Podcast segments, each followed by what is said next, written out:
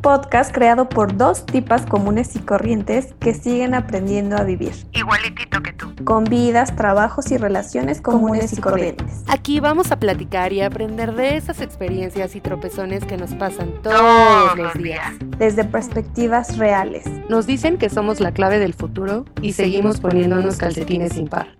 Hola amigos comunes y corrientes, espero se encuentren muy muy bien. Los saluda aquí su amiga la más común de este dúo y por aquí anda mi amiga la Corri. Hola amigos, ¿cómo están? Espero que estén teniendo un gran jueves de calor horrible. Oh, muy feo. Espero ya tú ya estés recuperada, amiga, de tu pérdida de celular y, de datos pues, y demás. Todavía no, no encuentro mi dignidad, pero ya, ya me siento más tranquila. Por ahí se quedó mi dignidad también, pero bueno, ya. Qué bueno, ya estás, ya te ves más contenta por lo menos. Sí, ya, ya estoy más tranquila, ya. Ya pasó. Súper.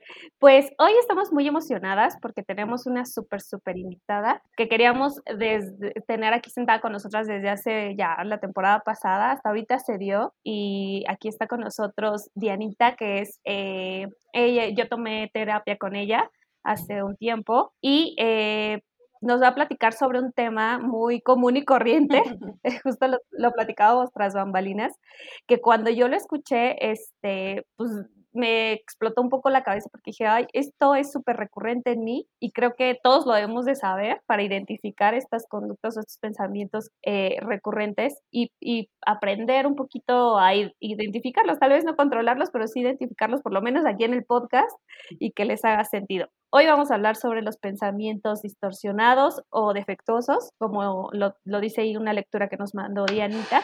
Y este, así que le doy la bienvenida a Diana. Hola, ¿cómo estás? Diana. Hola, hola chicas, un gusto estar por acá. Mil gracias por la invitación, un placer compartir con ustedes. Me encanta, me encanta su, su tono, su manera de dirigirse y justo cómo aterrizan estos temas de manera tan, tan natural. Gracias, gracias por la invitación. No, hombre, mil gracias a ti por tu tiempo y por, como decía aquí mi amiga, la, la común, ya teníamos mucho tiempo queriendo tener esta plática porque, o sea, de verdad creo que son cosas que sí tenemos que saber y yo incluso ahorita atrás bambalinas estaba normalizando este tipo de cosas y creo que es algo que de verdad tenemos que saber para, pues justo, tener como mayor, una mejor relación con nosotros mismos y también con las demás personas, ¿no?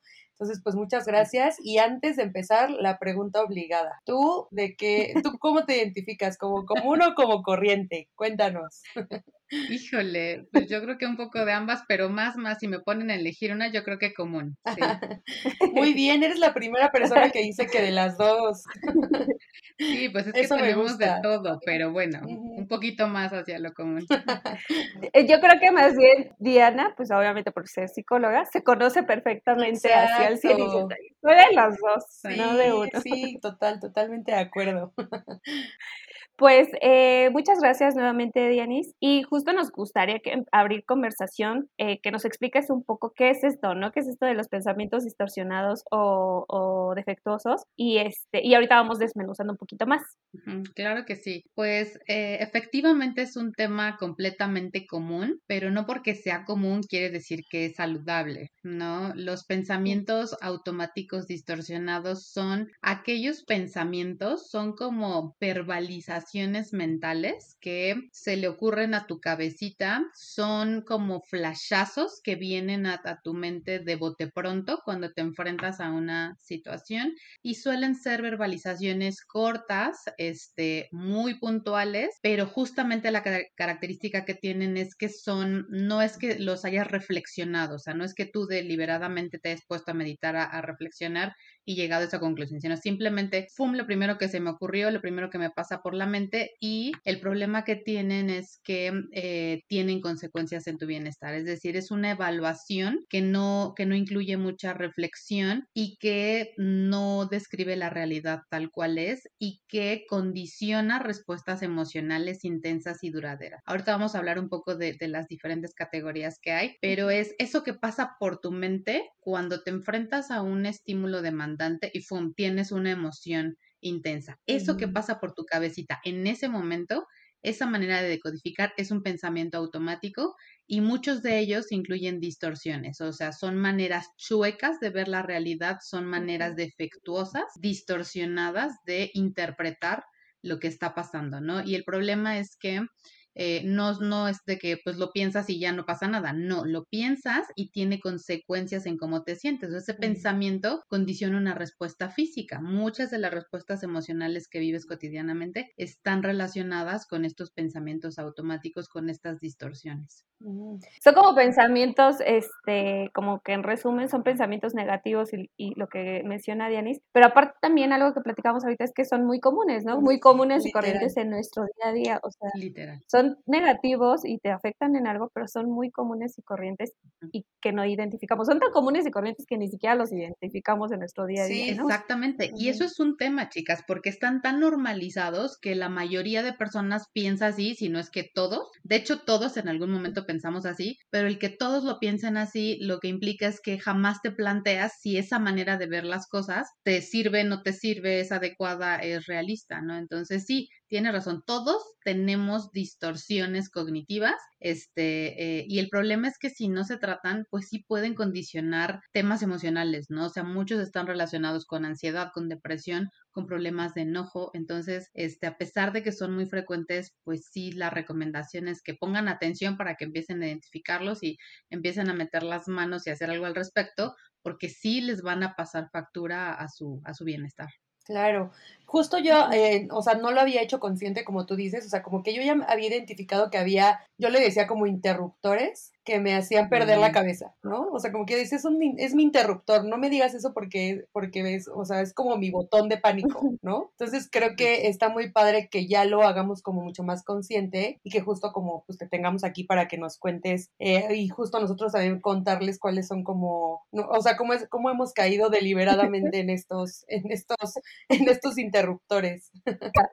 Exacto, es una excelente metáfora, Corri, porque eh, así funciona tal cual de cuenta que tuvieras un botón y fum, se aprieten y tú no es que reflexiones, sino que fum, en automático te vas a eso y ya reaccionaste y ya te emocionaste y ya vino el impulso, pero no hubo mayor mecanismo de análisis, ¿no? Entonces, justamente así se siente. Esa es la experiencia de tener un pensamiento automático. Es, me tocan una fibra sensible y fum, viene la respuesta, sin meditar, sin reflexionar, sin regular, sin mediar, simplemente se fue en automático. Pero justo para que nos entiendan un poquito como de qué pensamientos malignos estamos hablando, para no van a pensar aquí cosas que no, este, para que sepan de qué estamos hablando, vamos a ir hablando y despetuzando cuáles son como los más comunes, bueno, son muchos, por lo menos en la lectura venían 15, pero eh, y yo creo que todos son muy comunes, pero justo te quería preguntar, Denis, ¿cuáles crees tú que son como los más, pues, los más recurrentes entre todos, entre todas las personas? Y platicarnos un poquito, obviamente, el nombre que les dan o la categoría que les dan y como que describirnos de qué trata ese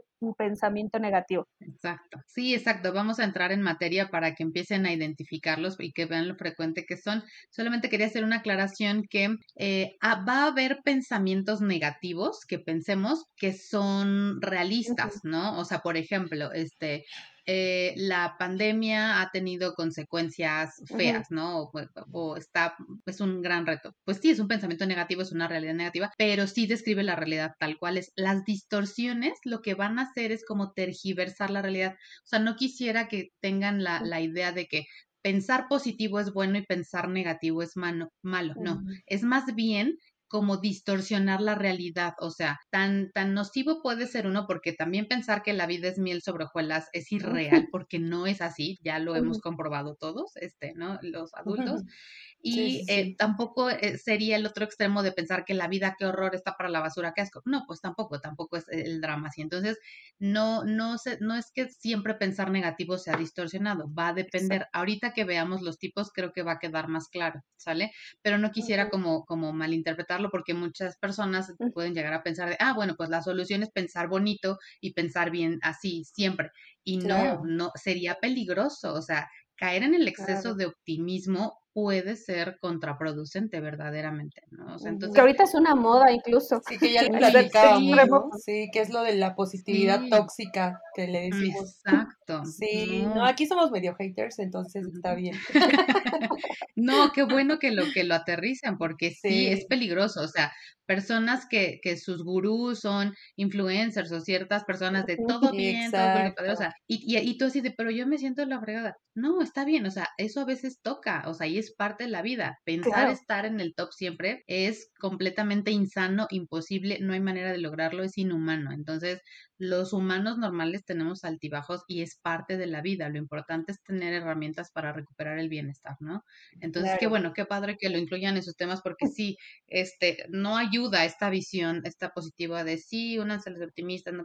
No, no, no no es así, o sea, así no es la vida, ¿no? Entonces, ya retomando la, pregunta de, em, yo los clasificaría en tres, tres grandes categorías. Efectivamente, hay, hay 15 este, distorsiones. Em, esas distorsiones las rescatamos de la lógica matemática, o sea, el artículo que les compartí es un artículo en donde vemos cómo cuando las premisas son falsas, no podemos llegar a conclusiones verdaderas y una serie de, esquemas, ¿no? Justo todo esto, estas bases de la terapia cognitiva salen de la lógica matemática, o sea, de aquellas premisas que no nos ayudan a tener una evaluación realista. En la práctica clínica yo detecto tres principales categorías. Uno que con la, la mayoría se van a identificar es justo esto que comentábamos tras bambalinas de anticipación catastrófica, adelantarse de manera negativa a los hechos, exacto, y e irse al peor escenario. ¿No? O sea, es como, a ver, tengo una manchita, seguro es el peor cáncer de piel y ya me vi con quimioterapias. Y, y, y, y te vas de, de un punto cero al mil en un segundo, ¿no? Eso es la catastrofización. ¿Qué consecuencia tiene? Un montonal de ansiedad, ¿no? Un montonal de angustia, un montonal de preocupación. O sea, nadie que esté pensando de manera catastrófica va a tener paz. O sea, eso es un hecho. Entonces,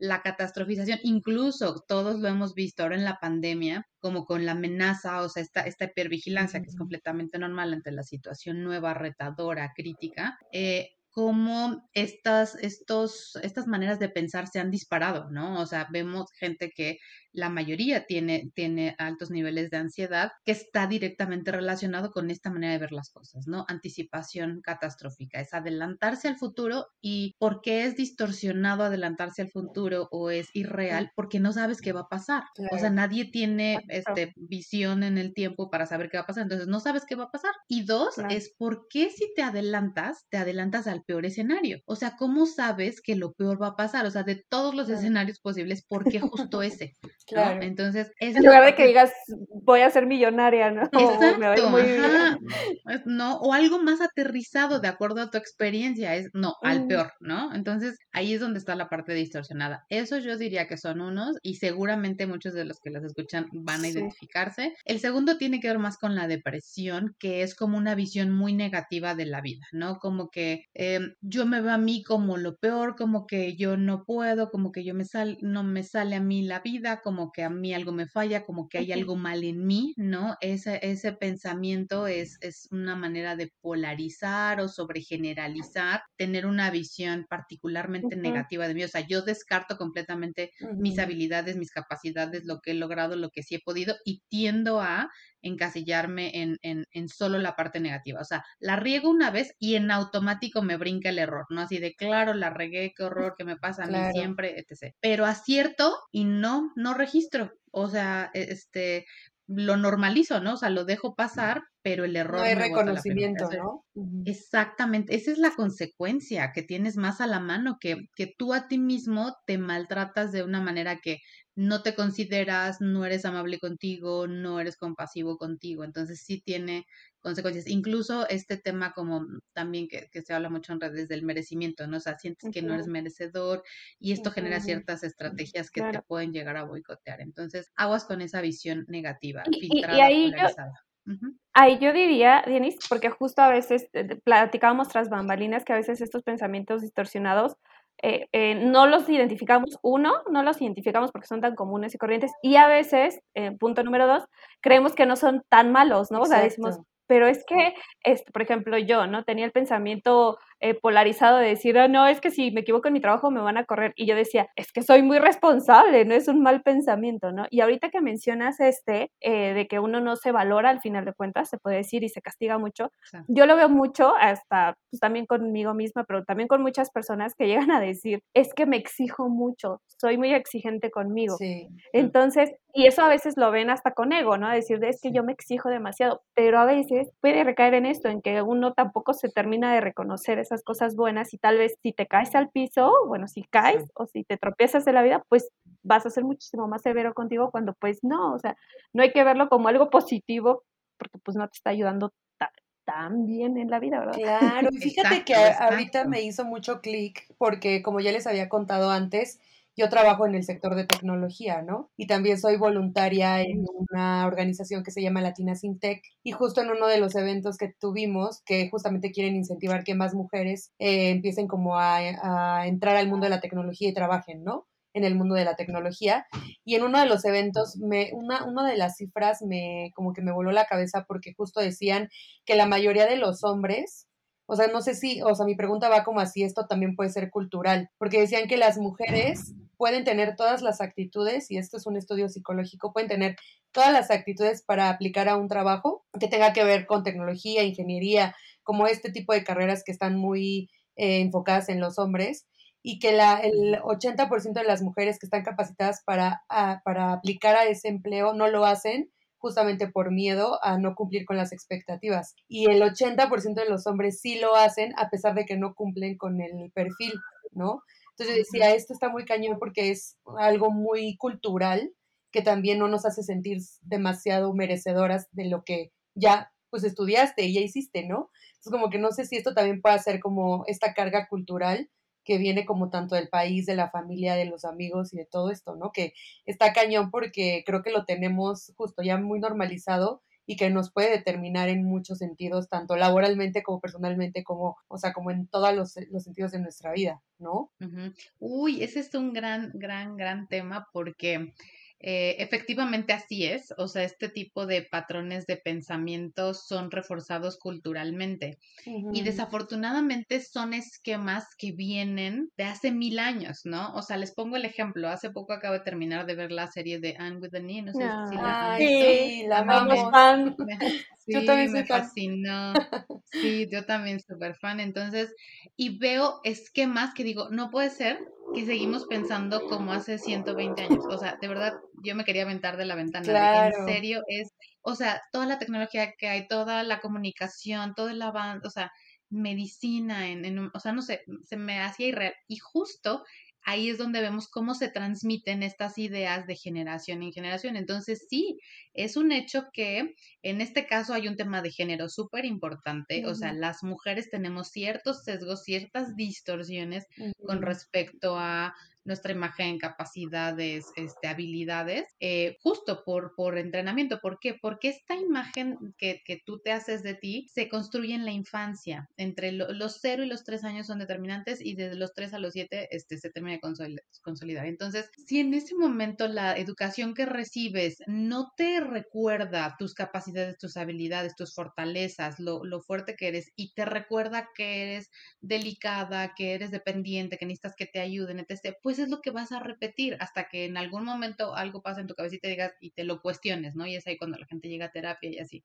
Entonces, justamente así, así funciona, Corri. O sea, em, mm, desafortunadamente el cerebro funciona más como un mecanismo de confirmación, o sea, aprende algo así de, ah, no, yo no puedo, no soy tan buena y lo que se va a dedicar el resto de la vida es a corroborar esa información. No es como, soy tan buena, ay, sí será, no, a ver, voy a ver si sí es cierto. No, no cuestiona hasta que tú deliberadamente y voluntariamente lo haces. O sea, el cerebro por sí solito, si tú lo dejas así como, como funciona, va a fortalecer y mantener estos sesgos. Así está diseñado. Entonces, todo este, este, esta capacidad que tenemos de cuestionar esto tiene que ver con voluntad, o sea, con que tú ya te estampaste contra la pared, algo no está funcionando y detectas que hay este tipo de patrones, de esquemas, de pensamientos que no te están llevando a donde quieres. Y es ahí donde viene pues la buena noticia, que puedes cambiar, que puedes ajustarlo, que, que esto se cambia, o sea, no es una ley, esto se modifica y tú empiezas a tener otro tipo de consecuencias, pero sí, desafortunadamente se refuerza muchísimo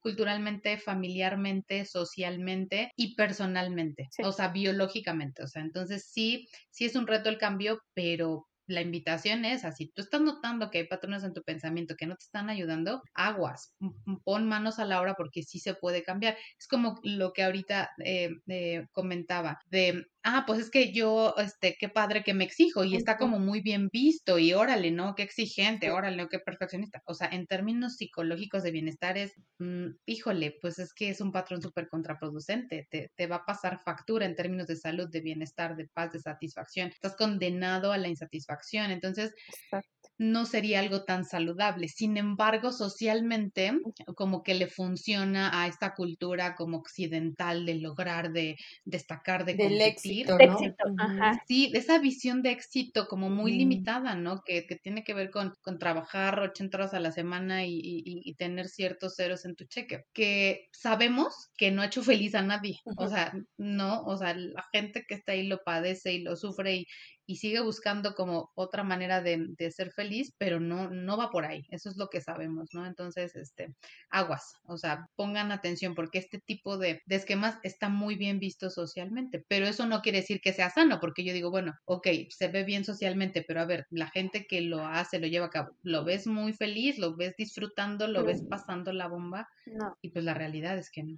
Sí, claro. Sí, Y, claro. y, y aparte, o, o sea, al final pensar en que también nuestro paso por la vida es, ay, yo siempre lo digo, ¿no? Pero nuestro paso por la vida es muy corto, como para que igual también te estés exigiendo demasiado. Bueno, yo me relajé mucho con este tema porque yo también decía, me exijo demasiado, ¿no? Este, Mm. nuestro paso es tan corto en esta vida como para que también tú te estés presionando tanto por todo. ¿no? Entonces, creo que es relajarnos un poquito con eso. Y yo, a mí me ha ayudado un buen Phoenix, o sea, el detectarlo, por lo menos no las controlo todavía, te podría decir, hay algunas que todavía no controlo, pero por lo menos detectarlas y decir, ay, no, bueno, este pensamiento está mal y, y ya no lo, no lo ignoro, ¿no? Así de, ay, no, Exacto. hay que viva en mí, sino que ya lo detecto y digo, no, está mal ese pensamiento, ¿no? Ya nos damos un manazo cada vez que, así como que digo, ah, ya me caché, manazo.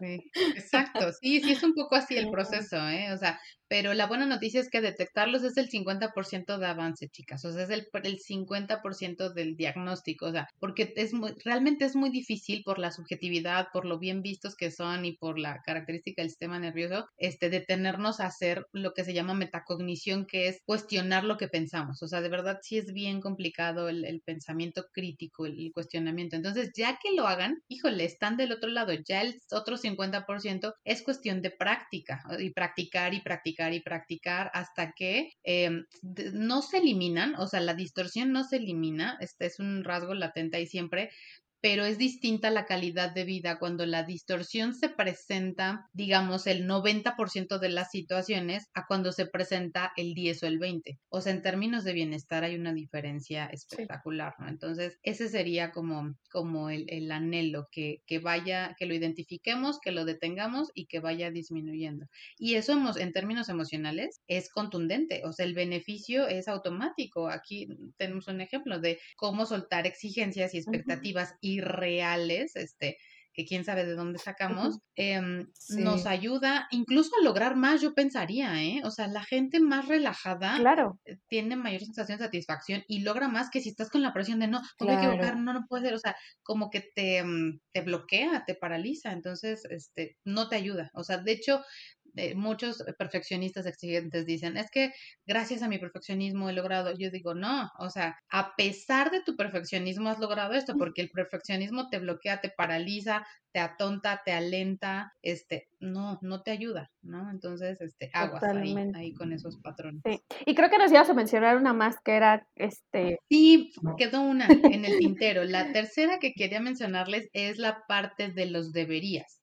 Los deberías son estas premisas de, eh, por ejemplo, hoy está, hace rato hace un buen de calor y ahorita va a llover, ¿no? O sea, eh, es como, no, es que por, no debería llover porque es este abril, ¿no? Uh -huh así de como querer imponerle nuestros deseos a la realidad. Uh -huh. No debería de ser así, no debería tal cosa. O sea, es como, como esto que yo creo, esperar que la vida se adapte a esa necesidad. El debería tiene mucho que ver con el enojo. O sea, los deberías tienen que ver con expectativas que tenemos sobre las personas. No sé, uno muy, muy normalizado, ¿no? Es que debería ser puntual. O sea, pues sí, sería deseable que todos tuviéramos este rasgo de puntualidad, uh -huh. pero de eso que sea una regla inamovible de exigencia de si no hay puntualidad, bueno, algo, algo grave pasa, ahí hay una distancia tremenda. ¿No? Entonces, en ese sentido, este, em, el debería lo que nos hace es como pelearnos con la realidad. La realidad va por un lado y mi pensamiento va por otro. Entonces, genera mucha tensión y mucho enojo, mucha frustración, ¿no? O sea, es que, eh, y, y, todos hemos caído en deberías, eh, mm. expectativas con respecto a la pareja, el clima, la familia, ¿no? O sea, el, el, año pasado fue una gran muestra de, de cómo, pues, lo que se siente cuando los deseos no se cumplen. Entonces, ese sería el tercer tipo y está muy relacionado con el enojo. O sea, las personas que tienen una tendencia mayor a pensar en términos de deberías, de cómo deberían de ser las cosas, cómo debería ser el trabajo, el jefe, la familia, el clima, yo, cómo debería de verme, de ser, todo esa, e, ese, ese conjunto de aspectos están muy relacionados con, con respuestas de enojo. Sí, no, está cañón eso también.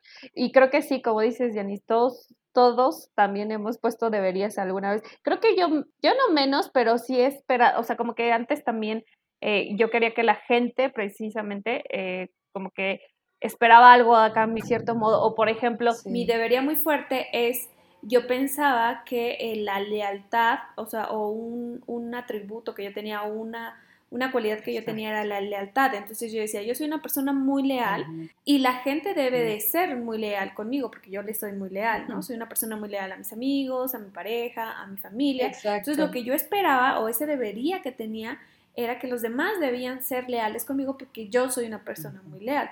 ¿No? Entonces, el identificar este tipo de, de pensamientos distorsionados a mí me ayudó a pues no encastillarme y decir, ay no, la gente, pues no es que la gente no va a ser leal porque no todos son como tú, ni tú puedes controlar este, su lealtad o no. Entonces, este, me ayudó a identificar y a controlar ese sentimiento negativo también que me producía él cuando la gente no era leal conmigo, ¿no?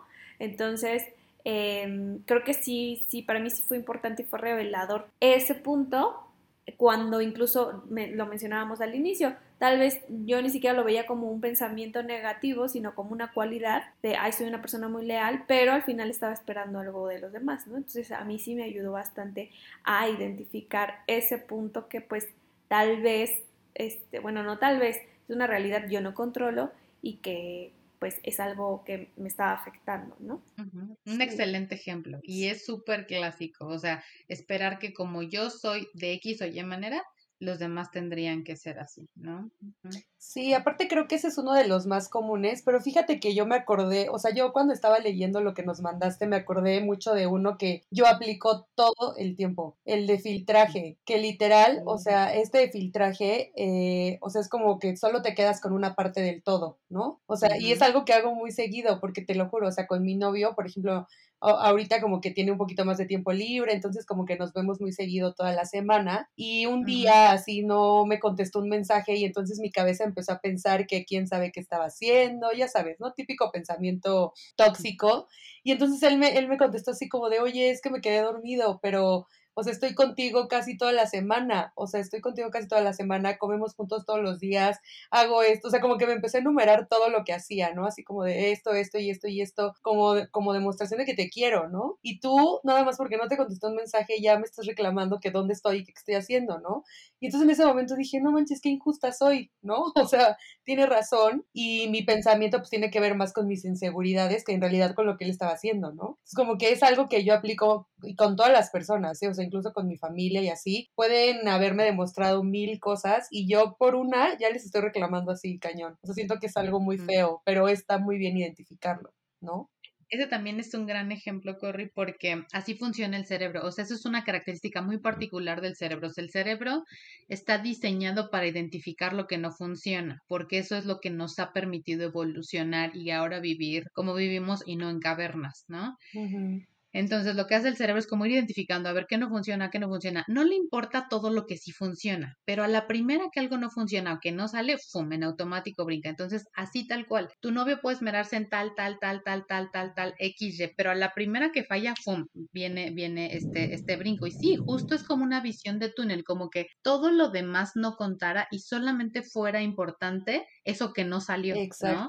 Y y eso condiciona muchas respuestas este, muy, eh, eh, muy negativas, o sea, es, es doloroso estar pensando así porque cuántas veces no un montonal de cosas sí funcionan en nuestra vida y por una que no funciona o una no salió, ya, o sea, es el drama, el berrinche, el aventar la pelota, ya me quiero ir, bájenme del planeta, ¿no?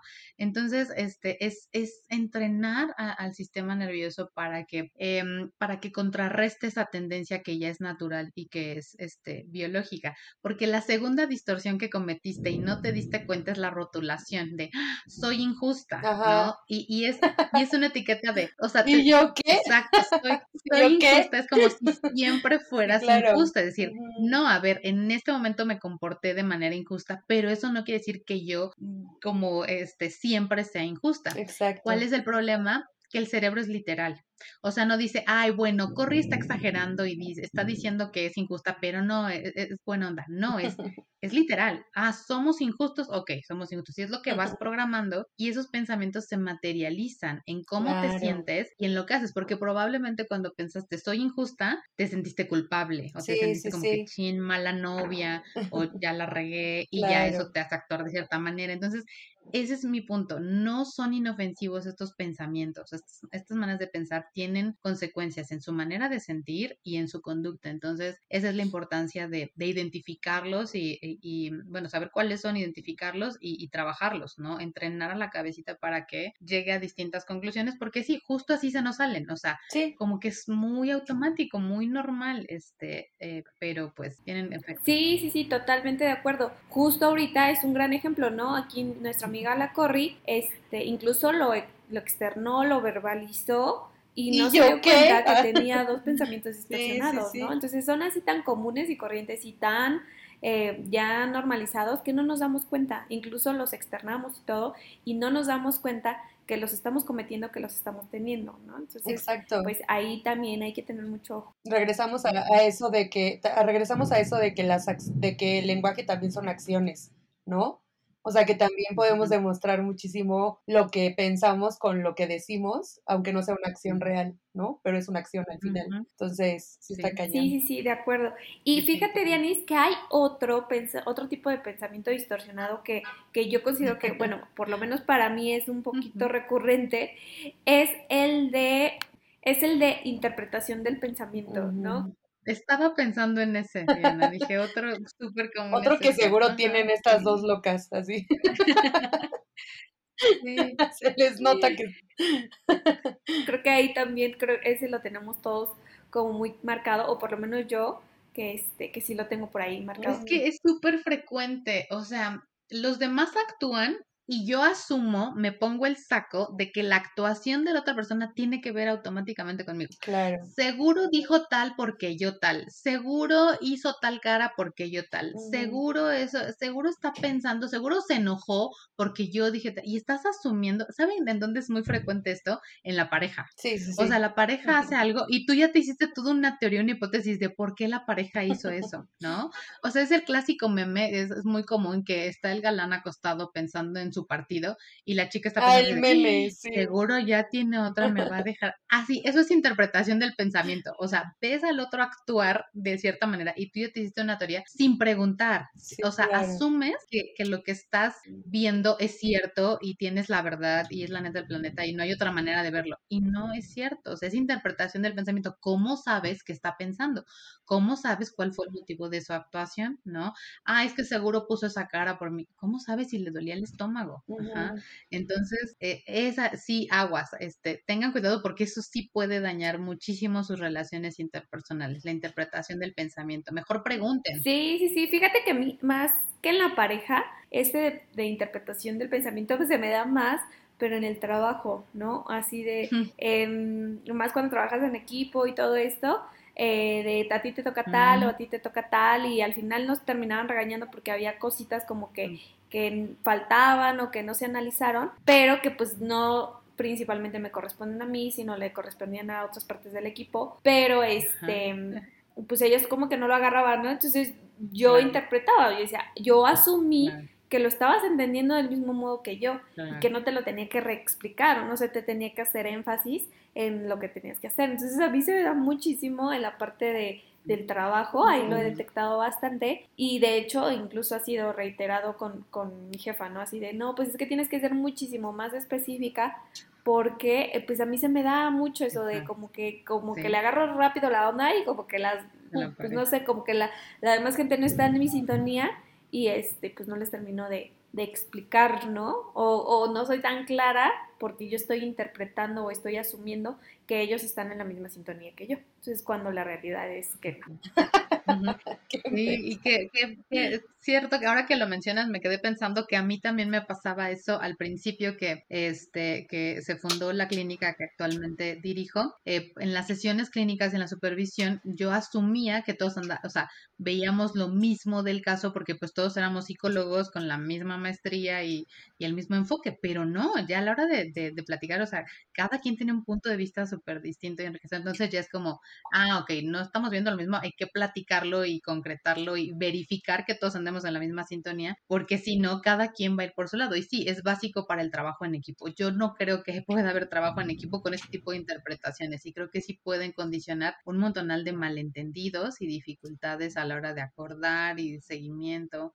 Es lo que les digo, estos pensamientos no son inofensivos. O sea, si yo les puedo afirmar que eh, ubiquen algún tema emocional que les esté quitando el bienestar, que los esté desgastando y podemos rastrear que detrás hay estos pensamientos. O sea, esa es la relevancia que tienen, ¿no? O sea, estamos interpretando las cosas de manera errónea, equivocada, distorsionada. Está cañón. La verdad es que sí, ahorita tengo, ahorita, así no voy a dormir pensando así de este era este, este era este. O sea, creo que clasificarlos también ayuda mucho, ¿no? Sí, ese, es un muy buen paso.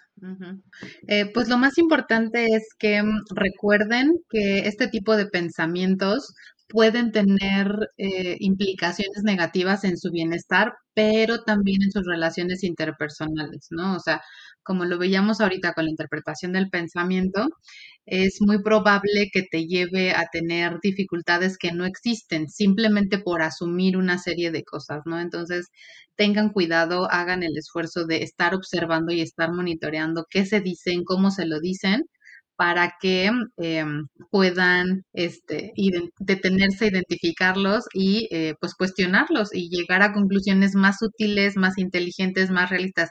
La mayoría de los casos, cuando los usuarios hacen el registro y empiezan a acostumbrarse a observar esos pensamientos, eh, dicen es que qué raro es pensar así, o sea, cuando lo piensas como que tiene todo el sentido del mundo, pero ya cuando lo escribes y lo ves fuera de ti, dices, bueno, es que yo no le recomendaría a pensar así a alguien que quiero, ¿no?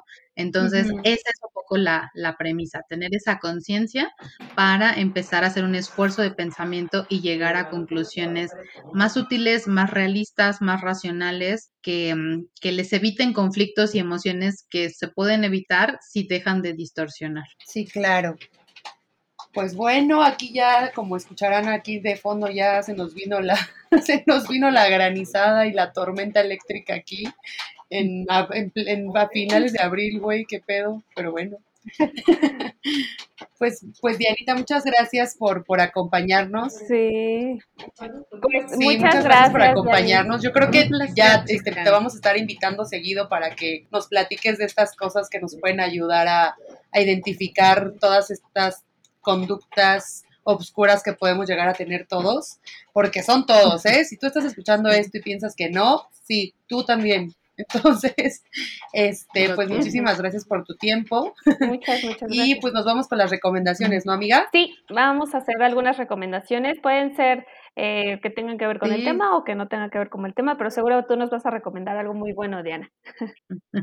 Sí, pues este, yo encantada de estar por acá, de verdad. Este, es un tema que da para muchísimo, o sea, creo que podríamos hacer un episodio de cada pensamiento, pero cuando gusten profundizamos, ¿no? Porque seguramente las personas se han de quedar con la intriga de cuáles son los demás, ¿no? Entonces sí, cuando quieran, nos aventamos uno por temporada.